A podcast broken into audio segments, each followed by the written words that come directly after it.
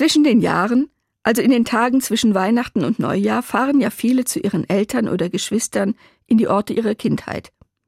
Ich kann das leider nicht machen, weil meine Eltern von dort weggezogen sind.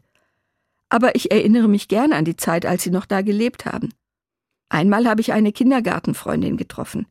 Ich hatte sie vollkommen aus den Augen verloren. Es hat einen Moment gedauert, bis wir uns erkannt haben.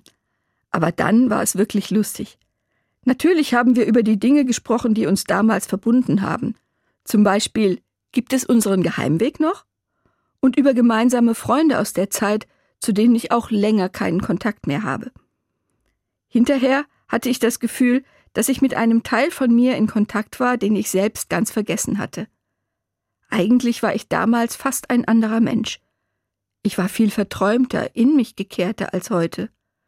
Aber ich konnte auch diese Offenheit spüren, weil ich noch gar nicht wusste, worin ich gut bin.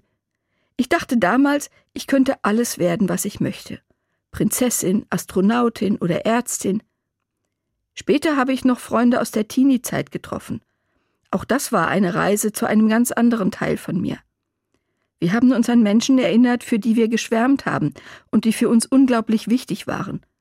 Auch wenn wir das zum Teil heute gar nicht mehr nachvollziehen können. So eine Reise in die Kindheit ist sehr wertvoll. Wir bringen dabei nämlich unterschiedliche Persönlichkeitsanteile zusammen. Dabei entdecken wir neue, alte Möglichkeiten, die immer noch in uns schlummern.